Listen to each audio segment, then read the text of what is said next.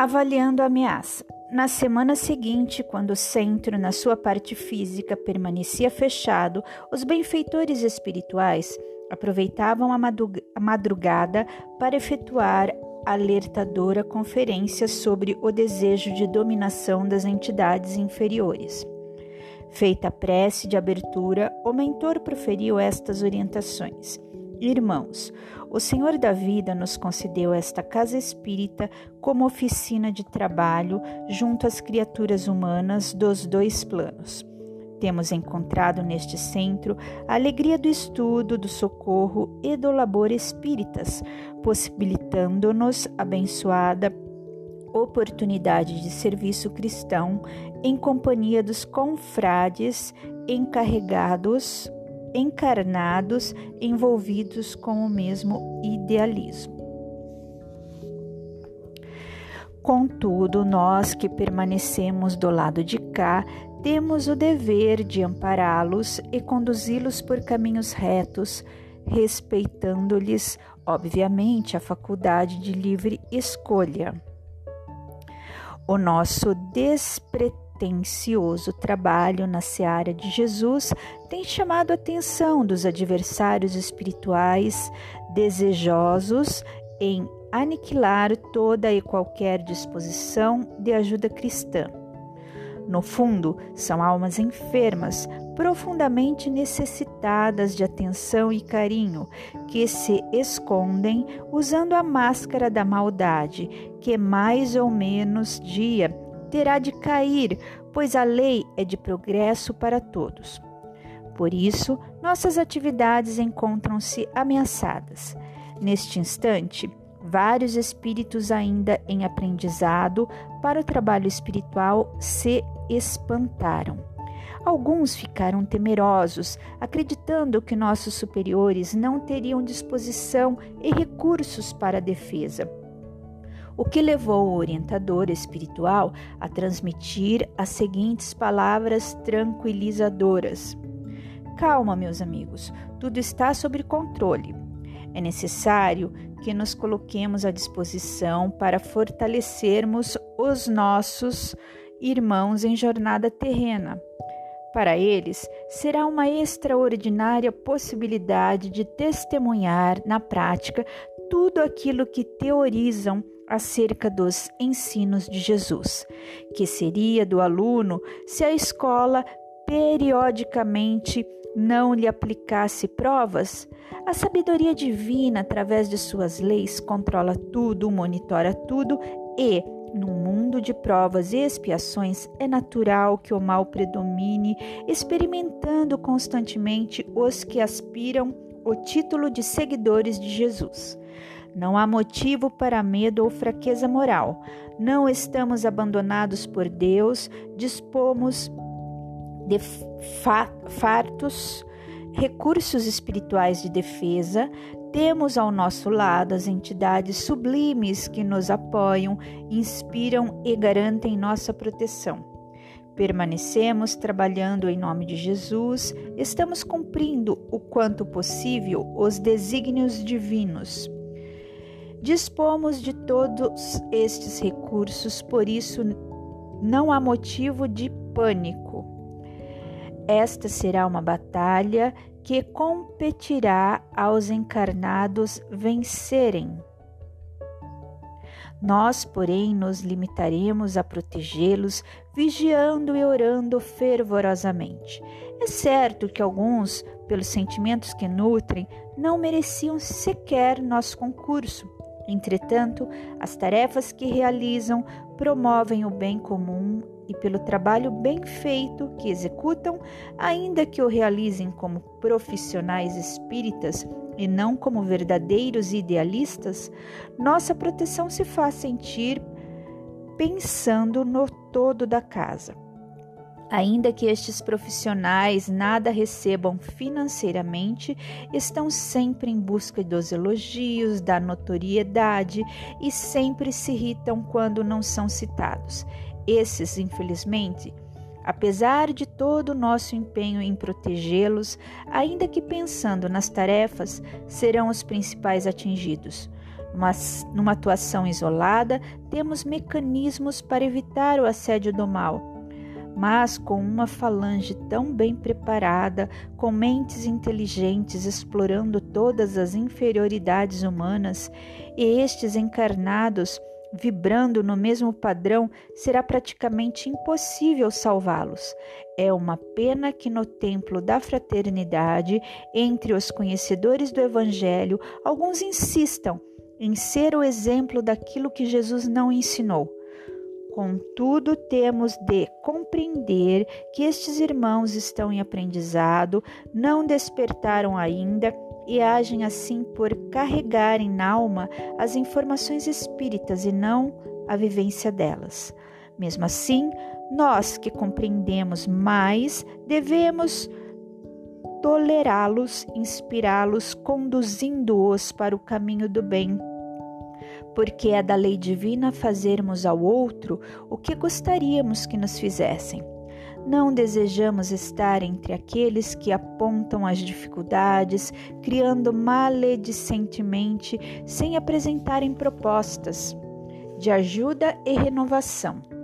Desejamos cooperar em silêncio, preferindo ver no semelhante as virtudes que já conquistou, encorajando-o amorosamente para vencer as próprias dificuldades morais, agradecendo o quanto possível àqueles que despretensiosamente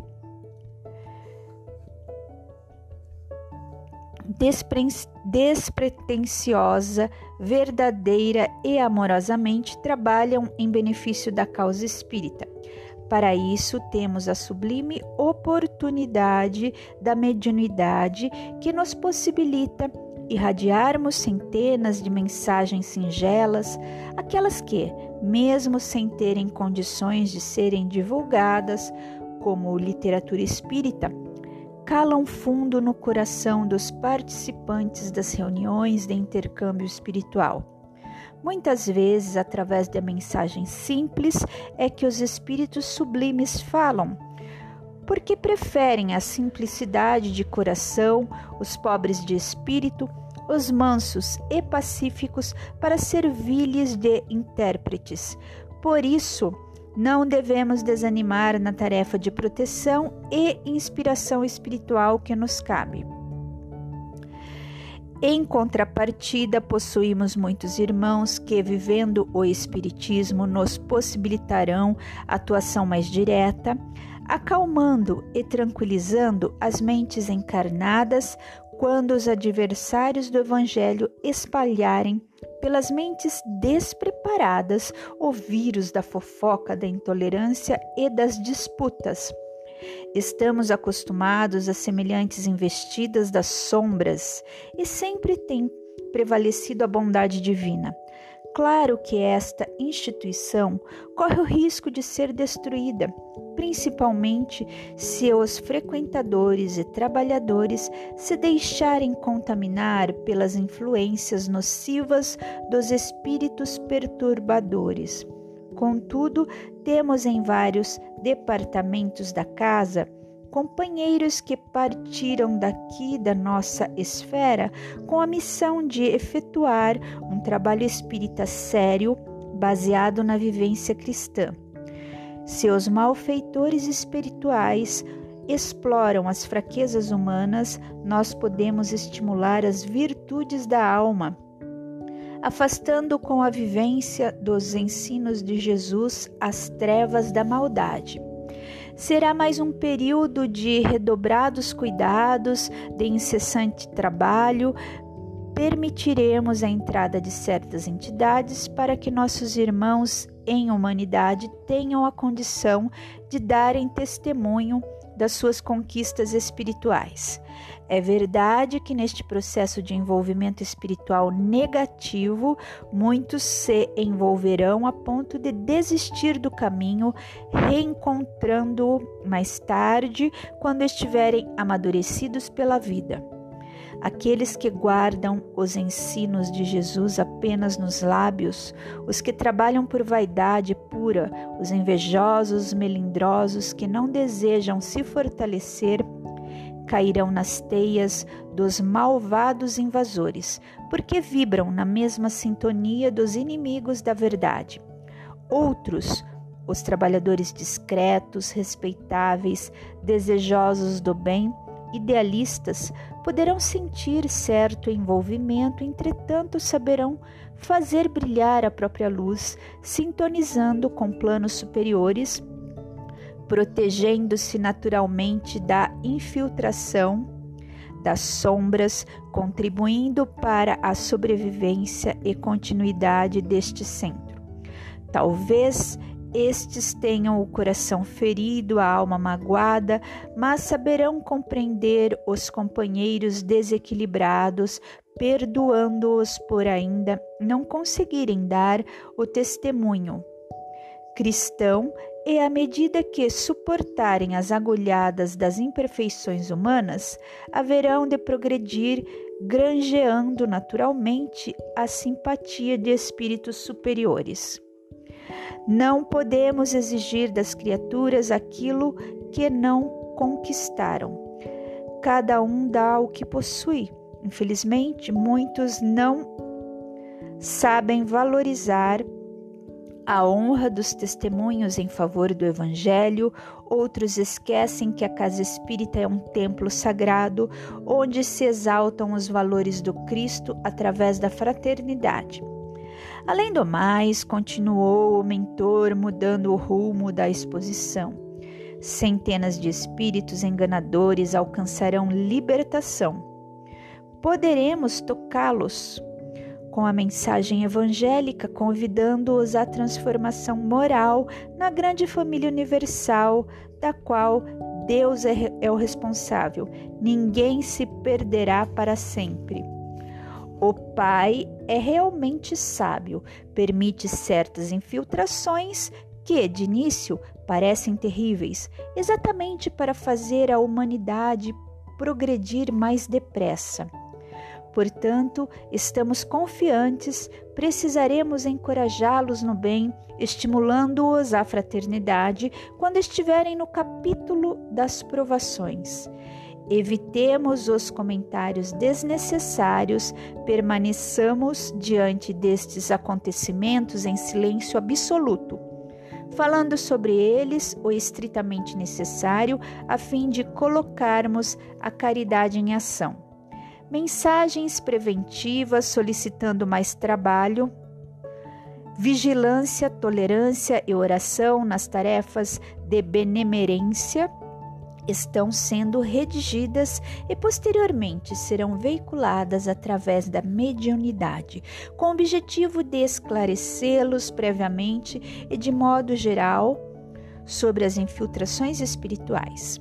Já foram expedidas convocações para os espíritos protetores de todos os encarnados que executam qualquer tarefa neste templo cristão solicitando comparecimento em reunião de estudo, onde solicitaremos o concurso deles para vigiarem seus tutelados mais intensamente, ajudando-os a vencerem os ataques das trevas.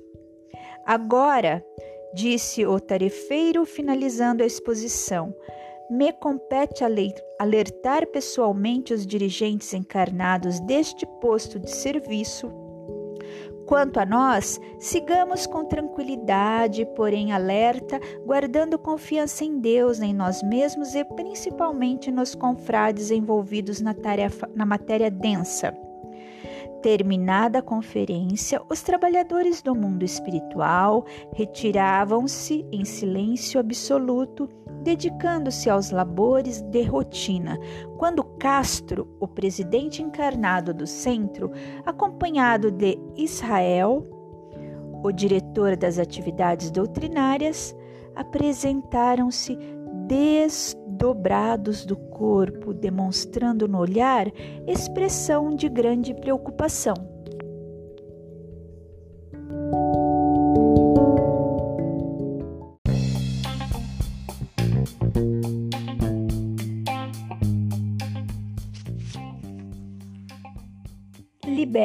Liberte-se de conceitos equivocados.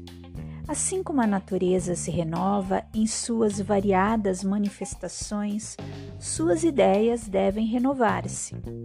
Não olhe para as pessoas com o mesmo critério que você alimentava anos atrás. As pessoas se modificam, assim como você também muda. Liberte-se das teias de aranha do passado, daquelas ideias sombrias sobre tudo e sobre todos. Não esqueça que a cada um será dado conforme suas obras. Não cabe a você o julgamento de quem quer que seja. Pelo fato de você ficar estacionado e preso no tempo, não significa que todos fiquem como você imagina. Para ter amor é preciso dar amor. É algo tão paradoxal, não dá para ter sem que se dê. O amor é assim, só é possível enxergá-lo na felicidade das pessoas que amamos. É loucura querê-lo só para si, pois o nosso não é nosso, mas dos outros.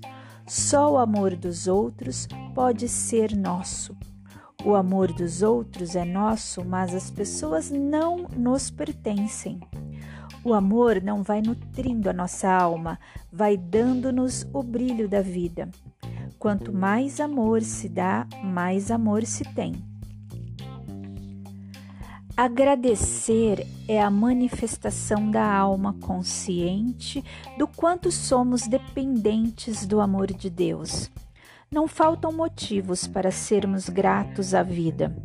O ar que respiramos, as necessidades fisiológicas normais, as pessoas à nossa volta, mesmo aquela com as quais temos dificuldades a água que sacia nossa sede, a mão que nos é estendida, a morte que nos lembra do quanto devemos agradecer pela vida.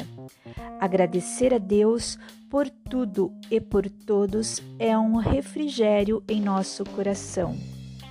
A gratidão é o amor agradecendo. Tudo é mente.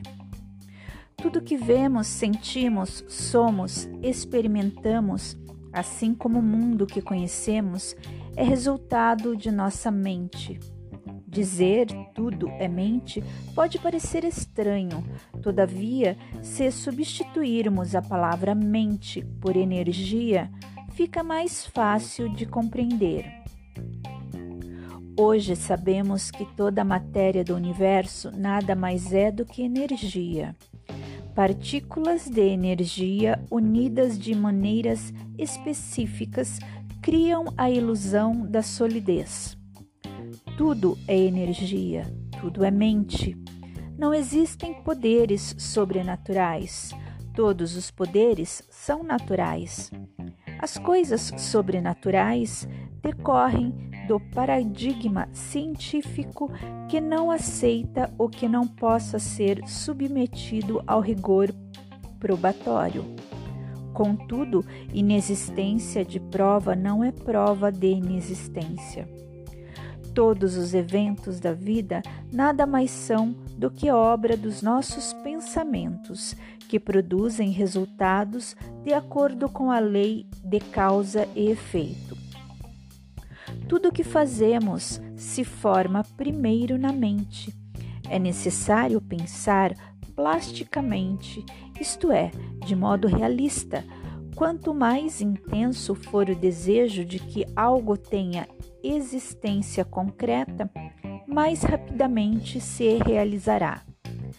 A ação do mentalista pode se dar por intermédio da imaginação criativa, da repetição, da escrita ou de outros meios, mas sempre haverá a palavra, os logos, o verbo criador. No princípio era o verbo. Ao usar o poder do pensamento para fazer uma afirmação que contradiz as aparências, você está formando um novo modelo mental para influenciar a matéria e assim criar uma nova realidade física. de saúde, dinheiro, relacionamentos, etc. Nisso reside o poder da fé. Fé é um pensamento que faz com que seu poder mental tome conta de sua vida. A história comprova que, para quem acredita firmemente, nada é impossível. Para ter sucesso e atrair coisas boas, abandone falsas crenças, opiniões, superstições e terrores da humanidade. Comece a crer nas capacidades que existem em você para atrair saúde, sucesso e prosperidade.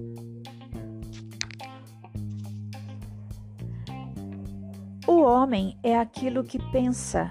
Pense que você é um fracassado e você será. Pense que é bem-sucedido e será.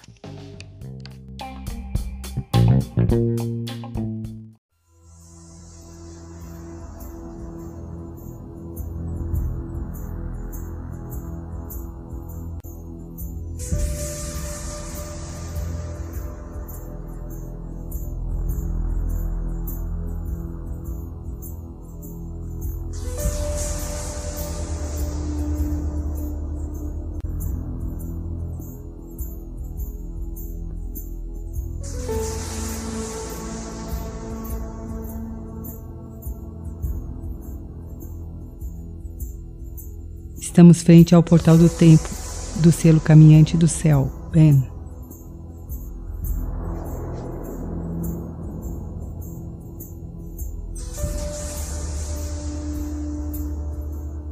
Relaxe. Você fará uma viagem através de Ben.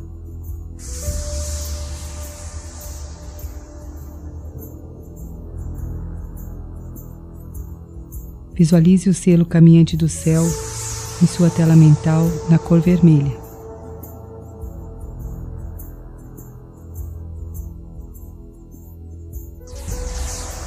Agora sinta à sua volta uma esfera de luz cintilante.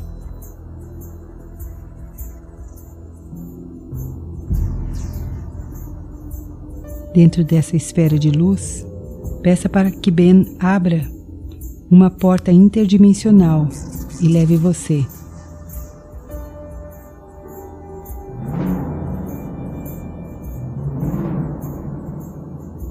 Sinta-se dentro da esfera, flutuando.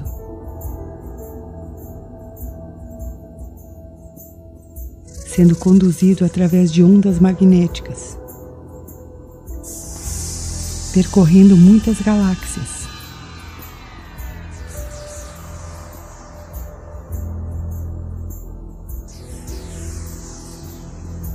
Perceba que junto de você viaja um anjo que o conduz através desse espaço-tempo.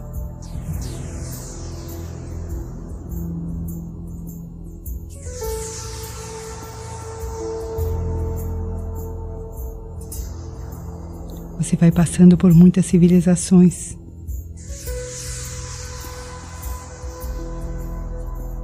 Essa experiência vai despertando dentro de você sua memória cósmica.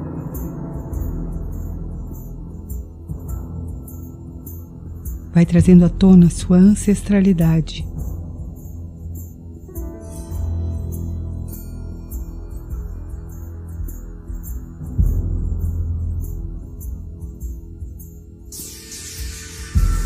Após percorrer distâncias inimagináveis e assimilar a sabedoria desses povos, você chega frente a uma estrutura que simbolicamente representa uma escada com um grande portal cristalino. Prepare-se. Você será anunciado e será recebido por uma alta hierarquia divina.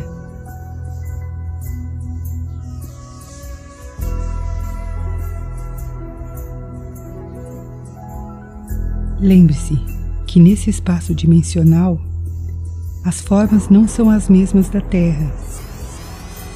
O que você vier a perceber serão representações codificadas da realidade.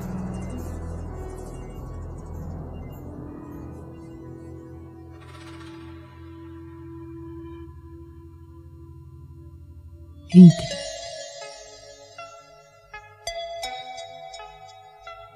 Sinta essa fonte de luz. Deixe-se envolver.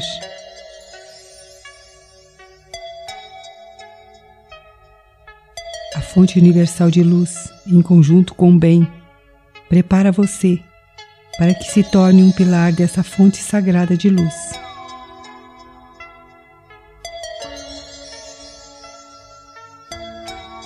Deixe-se tocar.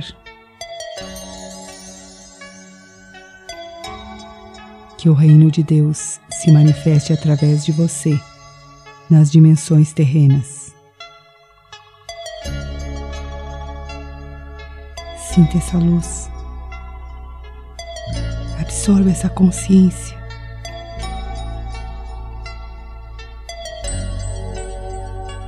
Receba esse presente.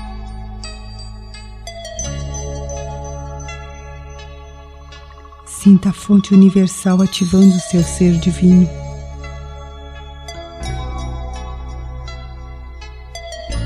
Sinta essa fonte resgatando memórias aprisionadas, reconstituindo sua unidade, auxiliando você a tomar consciência de sua plenitude.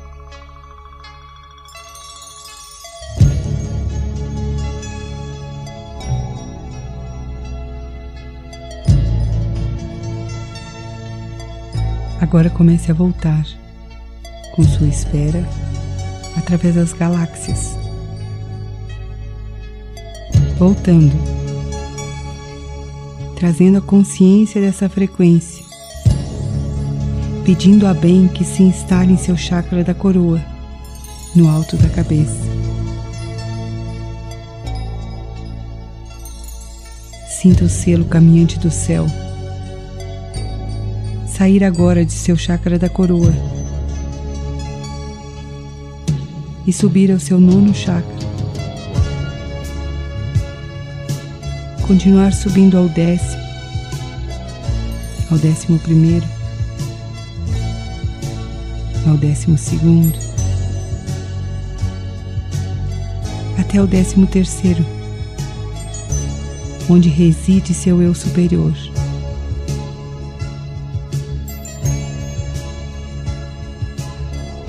Permita que esse selo ensine você a sustentar este contato consciente.